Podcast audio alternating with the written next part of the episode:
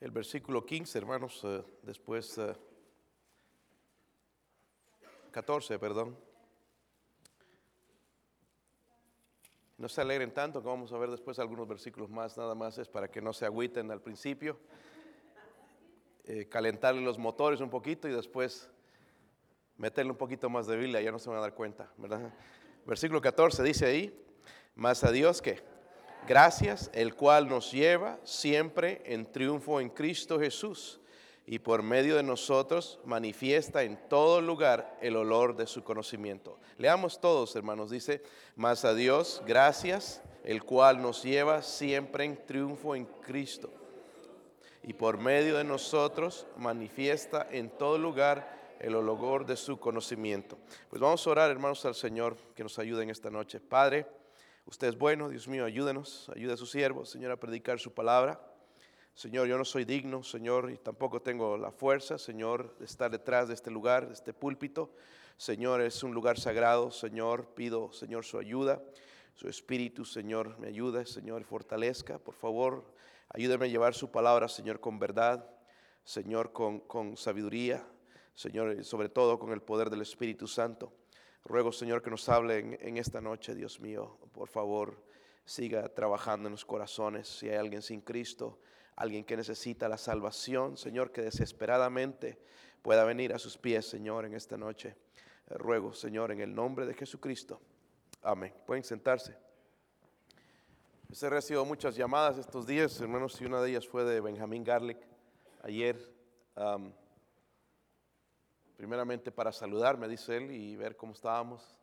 Y le dije, estamos bien, hermano. Y ustedes están en Mexicali, allá en la conferencia de, de, la espada en Mexicali, tienen una conferencia bastante grande. Y la cosa es, hermano, me dijo, te tengo una buena noticia. Vamos a traer a mi papá el último día de la conferencia. va a ir allá el pobre hermano, allá todo como está, va, va- va a viajar va a estar predicando, hermanos, el último mensaje en la conferencia en Mexicali, si no se pone peor. So, estaba gozoso porque es, lo que, es su vida, este hermano, el predicar el Evangelio, eh, cómo Dios lo ha usado y la- las victorias que le da, hermanos, a pesar de tener el cáncer en, ese, en el páncreas, cómo Dios lo usa, cómo Dios le concede sus deseos. Y estaba pensando en la frase de, de John F. Kennedy, que fue uno de los presidentes aquí en Estados Unidos, dijo él, grandes crisis producen grandes hombres. Grandes crisis producen grandes hombres y grandes obras de valentía. Podemos ver eso en, hombres que sí lo hacen así. La verdad, hermanos, es que, como le dije esta mañana a este hombre, a Joshua, la, la crisis revela el corazón de una persona. Lo repito, hermanos, una crisis, un problema, una situación revela el corazón de una persona. Usted dice, "Esa- es que me hace enojar. No está revelando lo que está en el corazón. Eso ya está en uno. Pero esa persona lo que hace es ayudarnos a que explote ¿verdad? salga algo que ya está en nuestro corazón. ¿Entienden? So, no hay razón, hermanos, nos perjudicamos nosotros mismos de tratar de culpar a medio mundo cuando todas estas cosas, hermanos, las provocaciones, ¿han sido provocados alguna vez? ¿Te ha dado ganas de darles dos o tres cachetadas a alguien alguna vez? Sí, ¿verdad? Todo- todos los días a veces, ¿verdad? Hay alguien que se merece unas dos o tres cachetadas, unas palmaditas, no le dieron unas, unas nalgadas cuando era niño, se las merece. Sí da ganas. Pero en realidad, hermanos, de que muchas de esas situaciones, provocaciones revelan nuestro corazón. Amén. Y lo que vemos, hermanos, en esta carta, vemos que Pablo está revelando muchas de sus pruebas, las cuales primeramente lo habían acusado de, o lo criticaron. Yo sé, hermanos, lo que es ser criticado cuando tú eres calumniado, sé lo que es eso, eso duele, sé- él lo está hablando de esto, criticado, además algunos estaban dudando de su autoridad apostólica, decían que él no era apóstol, y todo comenzó cuando él cambió los planes, hermanos, de ir a Corinto, dijo que iba a ir, luego dijo que no, y, y la gente, hermanos, a veces malvada porque no entienden, a veces atravesan cosas, y esto lo pone Dios aquí, hermanos, para mostrar la humanidad de Pablo, que Pablo no era un Dios, entienden, y que las cosas no es como a veces uno piensa, ¿verdad? El que da el permiso y todo esto es Dios. Pero Pablo fue acusado, hermanos, eh, y vemos aquí también en esta carta que había un miembro que cayó en pecado.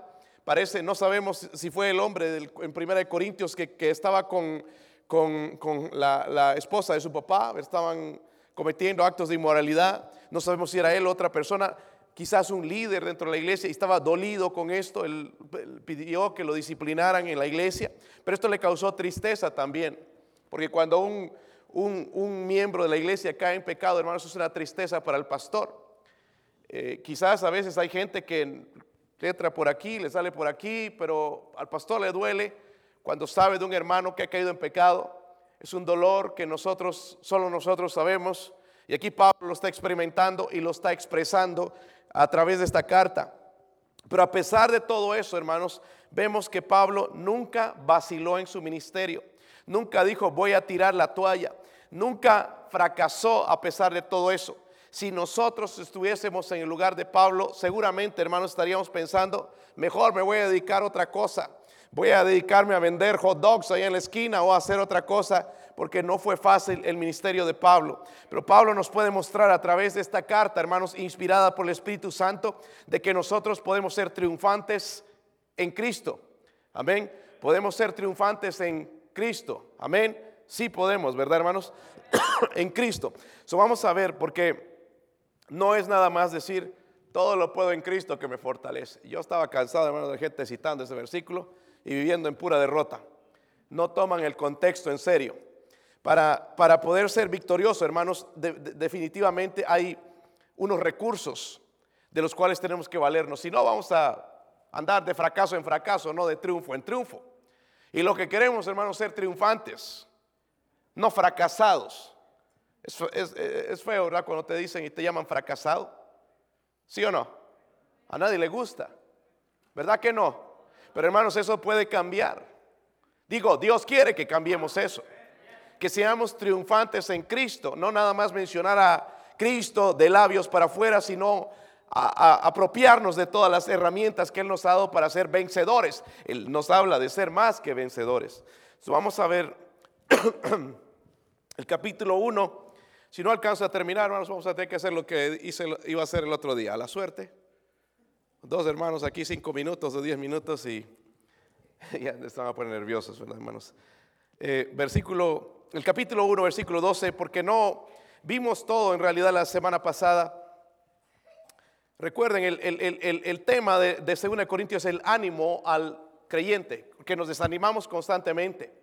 Cuando se desanime, hermanos, denle una pasada aquí a este libro y va a ver Va a decir que pocas son mis problemas en realidad con lo que Pablo pasó y cómo él pudo ser triunfante. vamos a ver cuáles fueron los recursos de los cuales él se valió para ser triunfante. Versículo 12, están ahí hermanos. Mire, porque nuestra gloria es esta, el testimonio de nuestra conciencia que con sencillez y sinceridad de Dios, no con sabiduría humana, sino con la gracia de Dios, nos hemos conducido en el mundo mucho más con vosotros. Porque no os escribimos estas cosas de las que leéis o también entendéis, y espero que hasta el fin las entenderéis, como también en parte habéis entendido que somos vuestra gloria, así como también vosotros la nuestra para el día del Señor Jesucristo.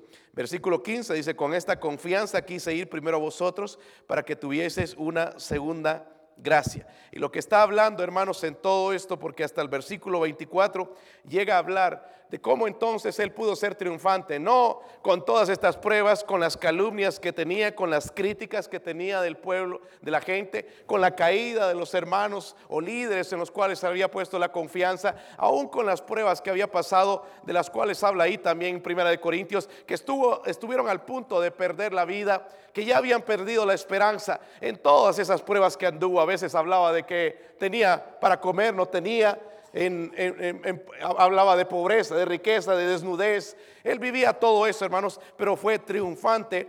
¿Cómo es que él se valió de todo eso? Primero, eh, según estos versículos, hermanos, no vamos a leer todo, pero él habla, o vemos más bien, que él tenía una conciencia limpia. Miren el versículo 12 otra vez, dice ahí, porque nuestra gloria es esta, el testimonio de nuestra qué? De nuestra testimonio de nuestra. Es importante eso, hermanos, eh, la, conciencia, porque la palabra conciencia significa esto, conocer. Conocer, simplemente conocer. Por lo tanto, la conciencia es aquella facultad interna, no la vemos, pero es una facultad interna que conoce nuestro espíritu. conoce nuestro espíritu y aprueba lo que es correcto. ¿Te has dado cuenta que, por ejemplo, cuando dices una mentira, ah, te quedaste como que la conciencia?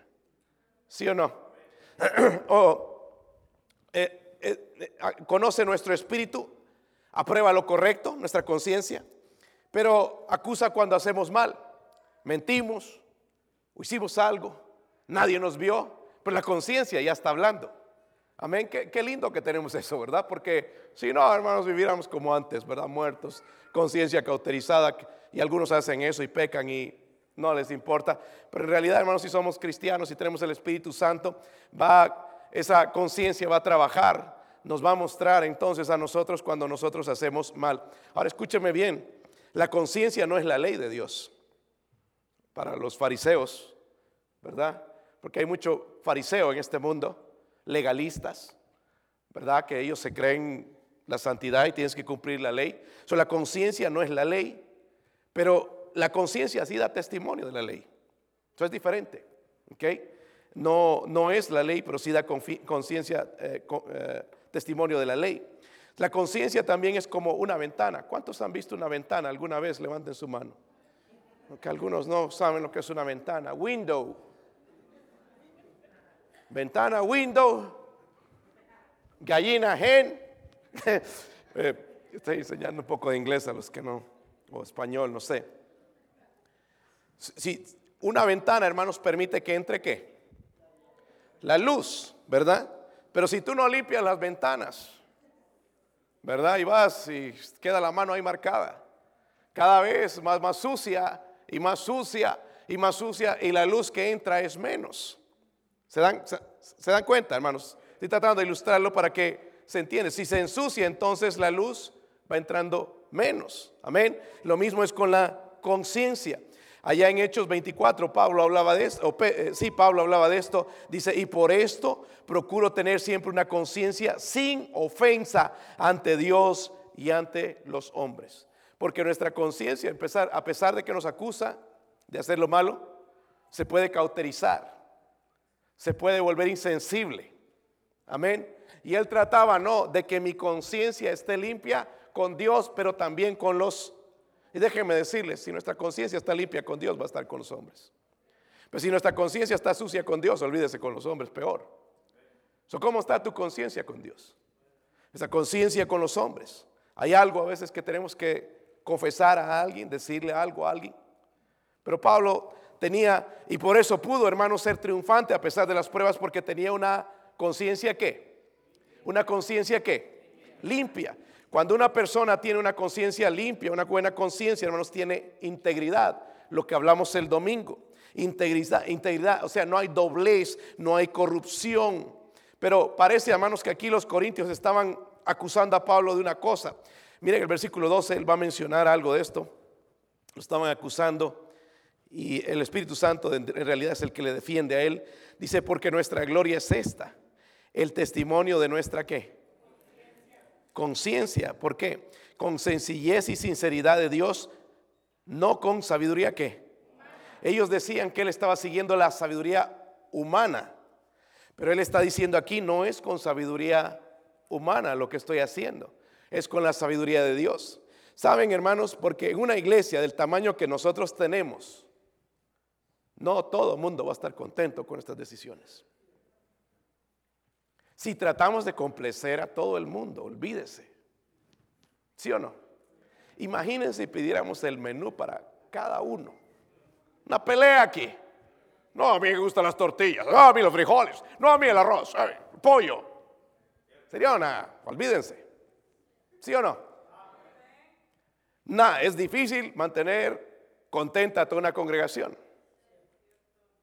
Amén. Por eso, Moisés, Señor, mejor quítame la vida y este pueblo ya no puedo con ellos. Imagínense más de un millón de personas ahí quejándose y murmurando y chillando. Y ay, mejor era volvernos a Egipto. Allá teníamos carne y cebollas y puerros y los ajos. ¿Quién va a desear eso, hermanos? Es pura mentira, ¿verdad? Esos israelitas malagradecidos. Pero ahí lo estaban acusando. Pablo, Tú estás haciendo las cosas no guiado por el Espíritu Santo, es la sabiduría humana. Pero aquí el Espíritu Santo está defendiendo, no es con sabiduría humana, sino con la gracia de Dios nos hemos conducido en el mundo y mucho más, dice con... no era cierto lo que ellos estaban diciendo. También lo acusaban de esto, mira el versículo 17. Así que al proponerme esto, no usé quizás de ligereza, o lo que pienso hacer, lo pienso según la carne, para que haya en mí sí y no. Lo estaban acusando, hermanos, de tomar la voluntad de Dios a la ligera, y Pablo está diciendo, no, es la voluntad de Dios, no es mi voluntad. Yo nada más estoy haciendo la voluntad de Dios. También lo estaban acusando, hermanos, de hacer planes para complacerse a sí mismo por la razón que les dije. Porque dijo que iba a ir a Corinto a una conferencia y no fue. Por razones, ¿verdad? Dios quizás no quiso. Pero ya lo empezaron a acusar con eso, ¿verdad? Y a, a calumniar. Pero, ¿cómo es que Pablo, hermanos, pudo mantenerse firme? Porque tenía una conciencia que limpia. Miren el versículo 14. Dice, como también en parte habéis entendido que somos vuestra gloria, así como también vosotros la nuestra para el día del... Vemos, hermanos, aquí que la vida de Pablo, hermanos, él vivía en luz al retorno de Cristo. Imagínense nosotros cuando pensamos en la venida de Cristo, nunca. Que la casa, que voy a comprar esto, que los taxes, que aquí, que allá. Pero no pensamos en la venida de Cristo. Pero él tenía, hermanos, vivía su vida pensando, va a regresar. Él prometió, dijo, voy a volver, vendré otra vez. Estad preparados. Él recordaba y vivía, hermanos, ¿verdad? Con, con, eso de que el Señor iba a regresar, él iba a recordar. ¿Cómo sabemos que tenía una conciencia limpia? Ahí el versículo 15 dice, con esta confianza quise ir primero a vosotros para que tuvieseis una segunda gracia y por vosotros pasar a Macedonia y desde Macedonia venir otra vez a vosotros y ser encaminados por vosotros a Judea. Así que al proponerme esto, usted quizás de ligereza o lo que pienso hacer, lo que pienso según la carne, para que haya en mí sí y no. La respuesta es no. Mas como Dios es fiel, nuestra palabra a, vosotros no es sí y no. Porque el Hijo de Dios, Jesucristo, que entre vosotros ha sido predicado por, vos, por nosotros, por mí, Silvano, Timoteo, no ha sido sí y no, mas ha sido sí en Él, o sea, en Jesús, ¿verdad?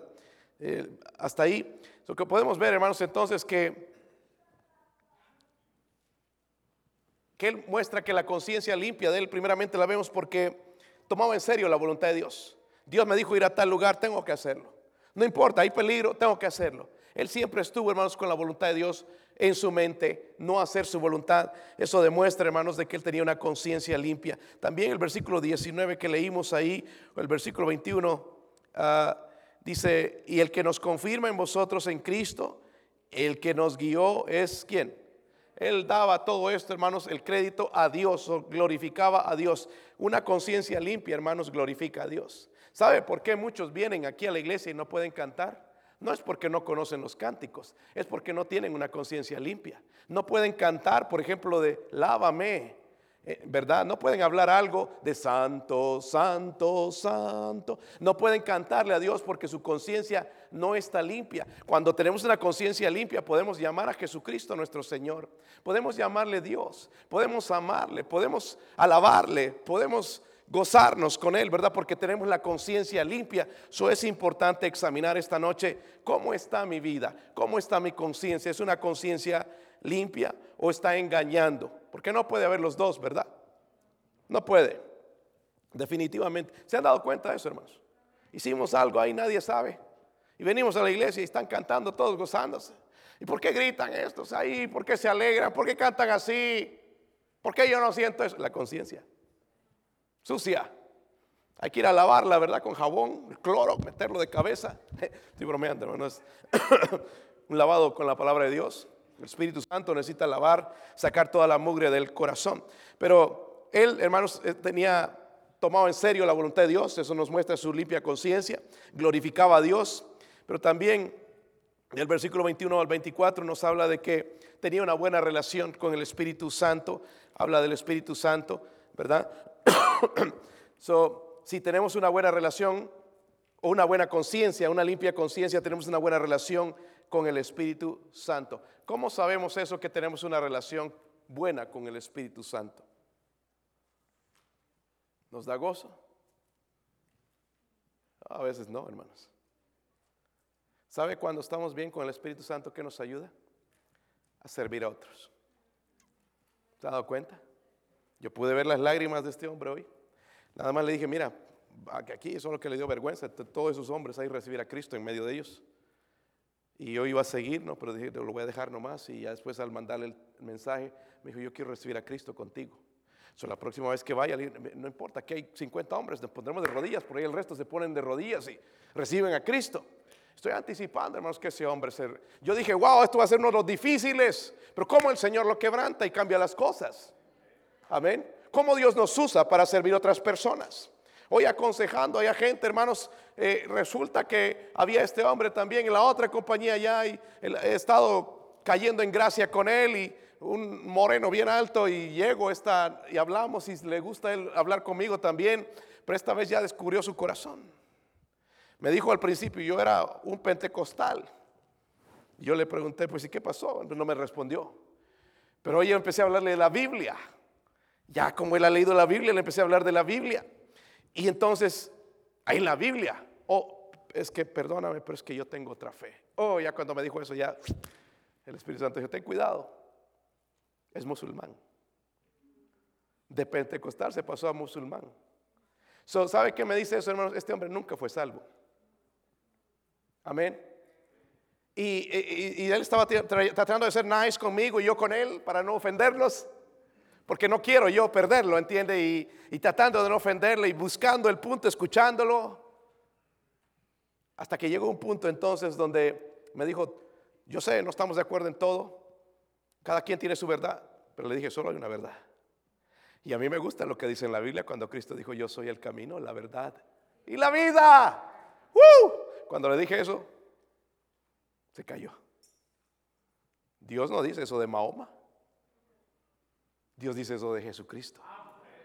Él es el camino, la verdad y la vida. So, miren el reto que tengo, hermanos, ahora de hablar, de trabajar, guiar a Cristo a homosexuales, a musulmanes, ateos, agnósticos, falsas religiones. Pero el Espíritu Santo es el que nos ayuda a servir, ¿entiende? Si no, en nuestra carne no podemos. Ah, no, este tiene su religión, pues lo dejamos ahí que se vaya al infierno. Pero mientras el Espíritu Santo está entonces, y es como él perseveraba ahí con los corintios, a pesar de que lo estaban calumniando y todo, ahí estaba él, ¿verdad? Eh, el Espíritu Santo lo capacitaba para servirlos a ellos también. eso es importante, hermanos, entender. No es decir, tengo limpia, mi conciencia está limpia. ¿Sí? ¿Cómo es la cuestión de la voluntad de Dios? ¿Hacer la voluntad de Dios? Si no haces la voluntad de Dios, no está limpia. Número dos, si no esperas la venida del Señor, tampoco. Y tampoco, hermanos, puede puede haber una conciencia limpia si no podemos glorificar al Señor. Cuando cantamos estos cánticos, hermanos, esa boca se tiene que abrir así. Qué triste, yo veo hermanos allá, están, todos se distraen. Pasa una mosca. Viendo la mosca. En vez de poner su enfoque en Cristo. Les cuesta algunos hermanos entrar en la adoración a Dios, porque eso es la atención, debe ser a Dios, no una mosca. No a hermanitos que vienen tarde a la iglesia, sino a Dios. Amén. Eso es lo que venimos a hacer, ¿sí o no? Pero a veces nos distrae, hermanos, y los niños ahí que entran y salen. Hermanos que se van a dar su vuelta de popularidad, se aburrieron, ¿verdad? Textos ahí sonando, los teléfonos. Dios quiere que pongamos nuestra atención en Él. Amén. Y le glorifiquemos. Y cuando se abra el signario, wow, yo no necesiten decirme canten, sino que ya canto porque mi conciencia está limpia. Amén. Pero también esa conciencia, hermanos, tiene que tener una buena relación con el Espíritu Santo. so, ¿Cómo voy a.? Si no, si hermanos, cada vez, y hermano, ¿cómo anda? Ahí, sobreviviendo. a los americanos dicen, well, I'm here estoy aquí. Como que, wow, digo, qué vida más desgraciada. Podemos tener una vida en victoria, hermanos. Pero empieza con una conciencia limpia. Agarraron el primero. Mire el segundo, en el, capítulo 2 ahora. capítulo 2, versículo 1. Dice ahí, esto pues determiné para con nosotros para conmigo no ir otra vez a vosotros con tristeza. Porque si yo os contristo, ¿quién será luego el que me alegre, sino aquel a quien yo contristé? Y esto mismo os escribí para que cuando llegue no tenga tristeza de parte de aquellos de quienes me debiera gozar, confiando en vosotros todos que mi gozo es el de todos vosotros. Porque por la mucha tribulación y angustia del corazón os escribí con muchas lágrimas. Mira esto no para que fueseis contristados, sino para que supieses cuán grande es el amor que os tengo. Pero si alguno me ha causado tristeza, no me la ha causado a mí solo, sino en cierto modo por no exagerar a todos vosotros. Le basta a tal persona esta reprensión hecha por muchos. Así que al contrario, vosotros más bien debéis perdonarle y consolarle para que no sea consumido demasiada tristeza. Por lo cual os ruego que confirméis el amor para... Pablo tenía, hermanos, podía superar, podía hablar del triunfo en Cristo, victoria en Cristo. Ahí cantamos ese cántico, ¿ves? Pero andamos de la patada. Ya tengo la victoria y no, todo mal anda. Nada más cantamos, pero parece que un perro nos orinó, hermanos, y todo, todo mal, ¿verdad? Pero si tenemos una conciencia limpia, las cosas van a cambiar. Yo hablaba con este hombre esta mañana, hermanos, y que su vida para ellos bien miserable su esposa es graduada, podía tener la capacidad de guiar un, centro médico y perdió el trabajo, está por morirse. Todas estas cosas veo yo y digo, sabes que Dios lo que está queriendo hacer es llamar tu atención. Porque a Él no le importa la carrera, tu dinero, le importa tu alma. Y Él te ama tanto, mira, te, ama tanto, porque de otra manera no escucharías. Y Él me escuchaba, hermanos, y lloraba. Sí, y Él me dijo, esto es lo que me ha estado siguiendo por mucho tiempo. Bueno, Dios te está llamando. Amén. Y qué pena que tenga que hacerlo así. Ojalá viniera, lo invité para la conferencia a ver si, si, viene. Pero estos días estoy planificando ir, si el Señor me permite, que ahí reciba a Cristo. ¿Verdad? Pero la, otra cosa, hermanos, que Pablo hacía para ser triunfante es esta. Tenía un, corazón compasivo. Había un miembro de la iglesia, hermanos, como dije, que había caído en pecado. No sabemos si es ese hombre que estaba allá con la esposa de su papá cometiendo ese acto inmoral. No sabemos si era ese hombre. Quizá lo, lo que yo pienso, hermanos, es que era un líder en la iglesia. Quizás el que dirigía los cánticos maestro de escuela dominical, quizás ujier, no sé, diácono, quién sabe. Pero algo tenía, una posición, y lo conocía todo el mundo, ya estaba mucho tiempo quizás en la iglesia, quizás alguien que fue guiado por Pablo mismo. Pero le hirió esto tanto a él, ¿verdad? le, hirió en su corazón que él está escribiendo, dice con, con, con lágrimas, ¿verdad? Esto me muestra, hermanos, la compasión de Pablo. Eh, el Pablo, Pablo mismo fue a Corintios varias veces justamente para tratar ese asunto. Porque él amaba a esa gente, él amaba a las personas, tenía un corazón compasivo, su amor por otros. Miren, en el versículo 1, 4, 1 al 4 que leímos, muestra que el amor pone a otros primero. ¿Tú ves eso en los niños? ¿En los bebés? Váyanse a la guardería, hermanos. Van a ver las semanas peleando. Digo, a los bebés peleando. Mío. ¡Pum! Coscorrón a uno. Mío. This is mine. Ya aprenden inglés. Mío. ¿Verdad? Que ellos no comparten. ¿Sí o no? Todavía son egoístas. Pero algo, hermanos, que Dios nos... Y algunos a veces como adultos somos así. ¿Verdad? Yo primero. ¿Y a mí quién me ayuda? Esas palabras salen de un corazón egoísta. Pero saben, hermanos, en el corazón de Pablo, el mismo Jesucristo dijo, vine a servir a otros, ¿verdad? Tenía un corazón de un siervo. Y es que cuando tiene ese corazón compasivo no se dice con los labios nada más, se demuestra. Eso es lo que hacen estos hermanos que vienen a ganar almas. Está callado. Muestran porque estoy seguro que la mayoría tienen cosas que hacer, ¿verdad, hermanos? A ver, hablen. porque los otros me van a ver como mentiroso. ¿Tienen cosas que hacer o no? No se van a quedar en casa rascándose, viendo la televisión, novelas. Ay, que estoy muy cansado. Tienen cosas que hacer, ¿verdad? Primeramente abrir campo para entrar a la casa, porque quizás está todo desastre, ¿verdad? Zapatos por aquí, calcetines por acá, los calzoncillos por allá y ropa y todo tirado por aquí, un tiradero. Sí, ¿verdad? Hay cosas que hacer. Pero esas cosas no pueden estar primero que el amor a otros. Amén. no, no hay excusa, hermano, no puede tomar el lugar. Porque Dios no me va a premiar en el cielo. Mira, te voy a premiar por tu casa, la más limpia del mundo. Medalla. Pero nos va a premiar por las almas que llegaron al cielo. Porque mi casa puede estar, hermanos, brillando, impecable, pero pueden armas estar yendo al infierno. Porque yo las conozco y no les he dicho nada acerca de Cristo. Amén. Pero él mostraba, hermanos, que ponía, ponía a otros primero él decía, hermanos, que él deseaba que la iglesia obedeciera a la palabra de Dios. Y también habían disciplinado a este hombre, al, ofensor, ¿verdad? Quería que trajera paz y pureza dentro de la congregación. El versículo 5 y 6 también lo leímos ya. Pero habla de que ese amor, esa compasión va a ayudar a otros a crecer. Versículo 5 dice, pero si alguno me ha causado tristeza, no me la ha causado a mí solo, sino en cierto modo, por no exagerar, ¿a quién? Cuando un Escúchame, hermanitos, que, pecan deliberadamente.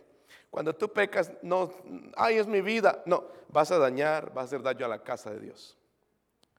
Y si tú haces daño a la casa de Dios, Dios se va a encargar de ti. Nadie puede tocar a la novia de Cristo. La iglesia es la novia de Cristo y salir impune. So más vale tú cada vez que vas a cometer un pecado que pienses, porque es la novia de Cristo vas a herir el corazón de Dios, la iglesia de Dios va a ser entristecida. Amén. Pero el amor, hermanos, va a ayudar a crecer porque nosotros practicamos eh, lo que se llama la disciplina. Si alguien cae en pecado, cuando sabemos, es público, lo ponemos en disciplina o la ponemos en disciplina, es bíblico. Pero no lo ponemos, hay que son muy exagerados, son malos ahí, no, es bíblico. No es para hacer daño a una persona, es para ayudarle. Sí, el carnal se va a ir, pero el espiritual va a aceptar la disciplina. ¿Sí o no? Como un hijo, tú lo castigas, hermano, agarras un palo, las fájalo con lo que le des, pero que no con la mano. Y le empiezas a dar ahí sus pa, pa, ya, que el niño llorando. Ese niño, hermanos, tiene que aprender que esos, e, e, esos golpes no son por odio, son por amor. ¿Sí o no? Si piensa que lo odias, pues va a agarrar las maletitas, se va a ir, no me quieren. Al rato va a regresar porque no es tan fácil como piensa, ¿verdad? ¿Sí o no? Dicen, pero no hacen. Eh, pero va a aceptar, hermanos, si, si, si, si sabe que sus padres lo hacen por amor, lo va a aceptar y va a amar a sus padres. Amén. Amén. No es como dice la filosofía de hoy, hermanos, que los traumas, no, no, no. La disciplina ayuda, hermanos, a, número uno. Eh, y, quiero mostrarles, hermanos, en Hebreos 12, Hebreos 12, porque el ejemplo es Dios y Dios no ha cambiado. La nación de Estados Unidos ha cambiado, pero Dios no ha cambiado. Hebreos 12, versículo 5. ¿Están ahí? Dice, y habéis ya olvidado la exhortación que como a hijos se os dirige diciendo, hijo mío, no qué, la disciplina de él. Ahora, escúchame bien, hermanos. Póngame atención. Honestamente, ¿has sido disciplinado por el Señor? Muchos no conocemos la disciplina del Señor. Porque cuando el Señor disciplina duele duele. ¿Sí o no? Uy, a veces te vas bien al fondo, bien al fondo, bien al fondo, que duele. Ya no ves ni siquiera cómo vas a salir, ¿verdad? Pero dice, no menosprecies la disciplina de Él, ni desmayes cuando eres reprendido por Él, porque el Señor al que ama, ¿qué? ¿Sabe? Si Dios me disciplina, hermanos, yo voy a darle gracias. Porque me, muestra que Él me, me ama a mí no me odia, si ando haciendo de las mías y no me pasa nada, entonces Él me odia. Pero si me ama, si soy su hijo, Él me va a disciplinar. Y azota, dice a todo el que recibe por. Si soportáis la disciplina, Dios os trata como a hijos, porque ¿qué hijo es aquel a quien el Padre no disciplina? ¿Qué, qué hijo es aquel? Espero que disciplinen a sus hijos, hermanos. Si usted no disciplina, usted no los ama. Es lo que la Biblia dice en Proverbios. Ay, no, es que hablando se entiende la gente. Sí, por eso es que están por destrozar tu casa y todo lo que alrededor. Llegan al doctor y la enfermera ya no sabe por dónde anda ese niño. Allá metiendo la cabeza en el linodoro y tirando cosas. Y no les no hacemos nada. Más vale, hermanos, que aprendamos. Ay, mi hijo no necesita. Se nota. Por eso es que son como son. Dice en el versículo 8, mira esto, pero si se os deja sin disciplina de la cual todos han sido participantes, entonces sois qué? Si tú, mira, si tú estás en pecado, estás haciendo algo sucio, pecaminoso, algo de lo cual tu pastor predica, de cual otros predicadores vienen y predican y Dios te ha hablado y lo estás haciendo y lo estás haciendo y no hay arrepentimiento y lo estás haciendo, tú no eres un hijo de Dios. Si no te pasa nada, no eres un hijo de Dios. Eres un bastardo. Eso es lo que dice la Biblia, hermanos, se enojen. Porque Dios al que ama, dice, y azota a todo aquel que recibe como. si juego con el pecado, hermanos, Dios me va a castigar. Me va a disciplinar. Amén. Me va a disciplinar. So, veo que el amor pone a otros primero, me ayuda o ayuda a otros a crecer, pero también allá volviendo a 2 Corintios, es lo que le dijo Creo que leímos hasta el 10, ¿verdad? Dice, y al que vosotros perdonáis yo también, porque también yo le he que. Recuerden, es este hombre, ¿verdad? El cual está hablando, este líder que cayó en pecado. Dice, si parece que él se había, había dicho, sí, voy a soportar la disciplina, yo amo a Cristo, voy a seguir en la iglesia, no me voy a ir, no me voy a morgar contra Pablo o los hermanos, voy a aceptar la disciplina porque he hecho, he pecado. Dice, si, si, algo he perdonado por vosotros, lo he hecho en presencia de Cristo, para que Satanás no gane ventaja alguna sobre nosotros, pues no ignoramos sus maquinaciones. El amor, hermanos, perdona, pero también levanta. Amén. Qué triste es, hermanos, que a veces alguien peca, se arrepiente y ahí le siguen tirando. Ahí le siguen dando.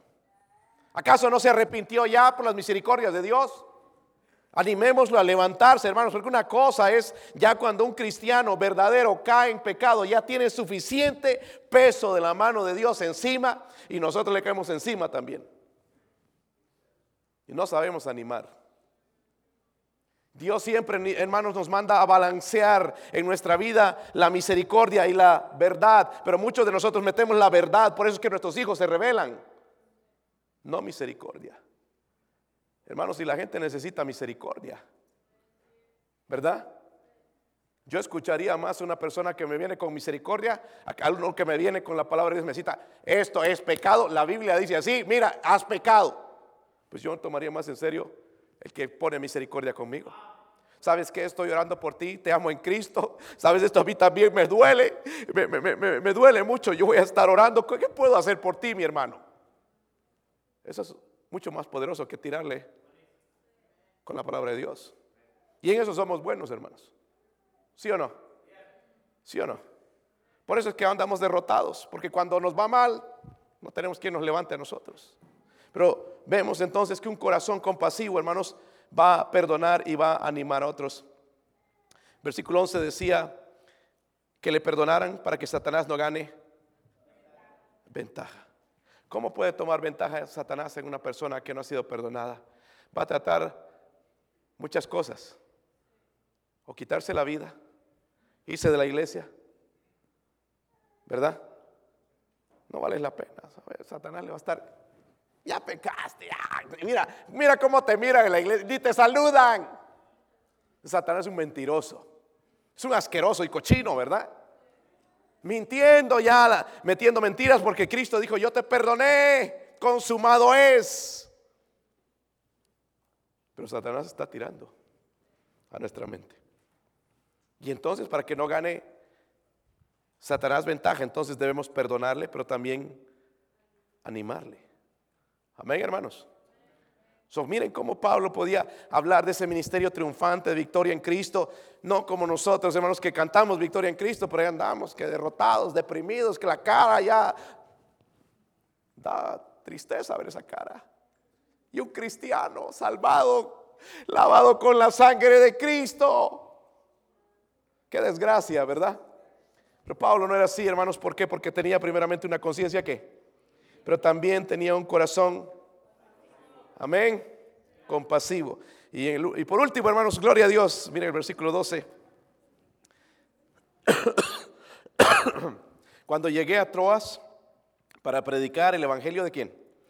Mira, eso es lo que hacía él, predicar el Evangelio de Cristo, es lo que tenemos que hacer. Aunque se me abrió, dice, puerta en el Señor, no tuve reposo en mi espíritu por no haber hallado a mi hermano Tito. Así, despidiéndome de ellos, partí para Macedonia.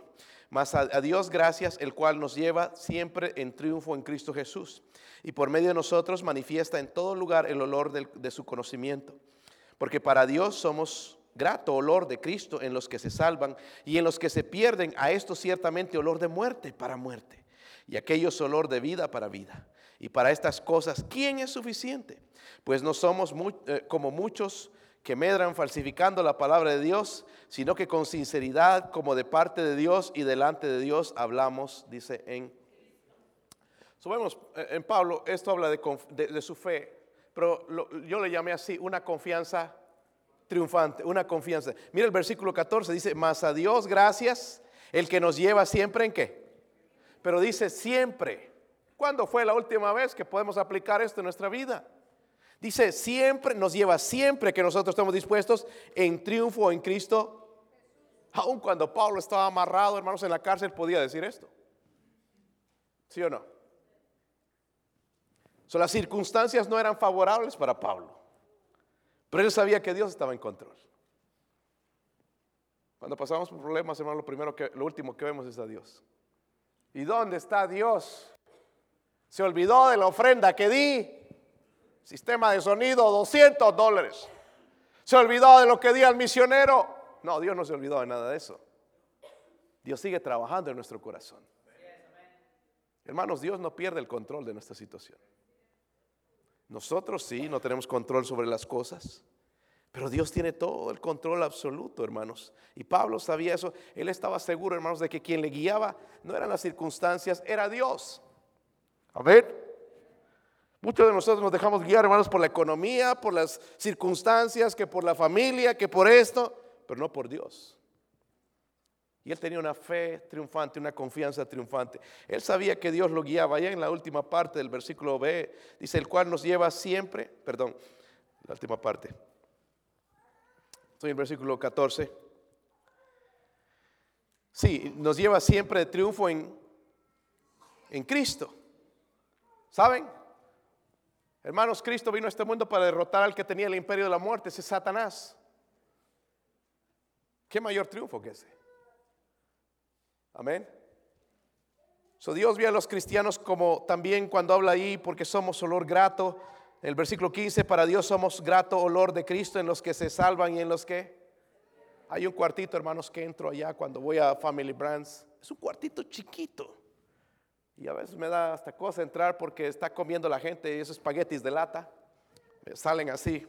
La latita al es fácil para poner microwave y sale una bola así, ¿no? ¿Han visto eso? Han comido eso quizás. Fácil. Después metes al microondas y listo tu comida. Pero ayer una señora estaba comiendo esto. Sus espaguetis los enrollaba. Con su cigarro. Y entre ese cuarto éramos todos comiendo lonche y con cigarros. Ya no soportaba y salgo de ahí, un olor a cigarro. Mi esposa debe pensar que me echo unos cigarros por ahí también yo y y, cómo huele a cigarro. Horrible. Ese es el olor del mundo. Pero nosotros para Cristo, para Dios somos olor grato en Cristo Jesús. Amén. No importa si te pusiste colonia o no, hermanito. Si te pusiste desodorante o no. Somos olor grato mientras vivimos, mientras somos salvos por la gracia de Dios, ¿verdad? Eh, eso es lo que él dice ahí. Pero para los que no, dice son olor de muerte, más bien es, diferente. So, ¿Cómo puedo tener entonces? Porque van a venir pruebas, van a venir crisis. Este es uno de mis trabajos, hermanos, como capellán, estar en las crisis para la gente para hablarles de Cristo.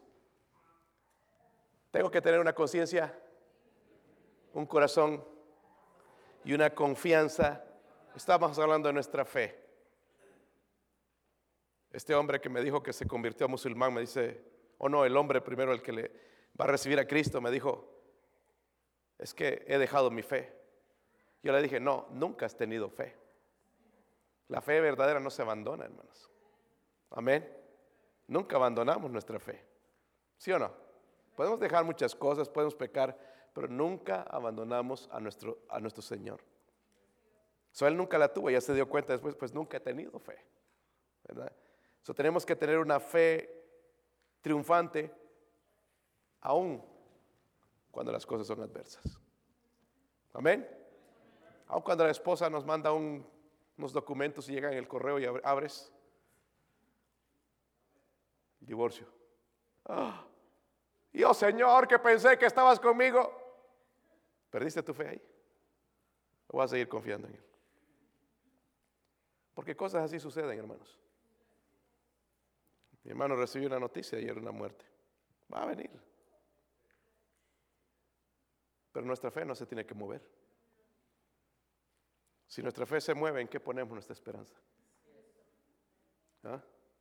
Pues que andamos cabizbajos, todos, sin poder ayudar a otros hermanos, porque no tenemos fe. Yo tengo fe de que todo me va a ir bien. Esa no es fe. Esa no es fe, hermanos. La fe se demuestra en las pruebas. ¿Sí o no? La fe se demuestra cuando otros te insultan. La fe se demuestra, escúchenme, jóvenes, cuando otros no buscan a Dios y tú buscas a Dios, ahí se demuestra la fe. Amén. no hay razón, hermanos, para el fracaso. Si hay situaciones desalentadoras, van a venir a nuestra vida. Gente que se opone. Va a haber gente que nos calumnia. Qué feo es, ¿verdad? Cuando alguien dice algo de ti que no era cierto. Y lo van y lo comentan en la familia, lo comentan con los amigos y se regó el comentario y se fue por allá. Y eso ha hecho mucho daño. Hiere. Pero nuestra fe debe mantenerse igual, intacta. ¿Ok? Romanos 8:31, hermanos. Váyase allá, vamos a terminar con esto. Puestos de pie para que lo lean mejor, hermanos, así quizás puede quedar mejor en su corazón. Romanos 8:31. Mi esposa va a tocar a la invitación. Dice Romanos 8:31. ¿Están ahí? ¿Qué pues diremos a esto? Si Dios es por nosotros. ¿El diablo? Ay, hermanitos, ahí el diablo, el diablo. No, si Dios con nosotros. ¿Quién contra nosotros? Mire el versículo 37. Antes, en todas estas cosas. Somos más que vencedores por medio de aquel que nos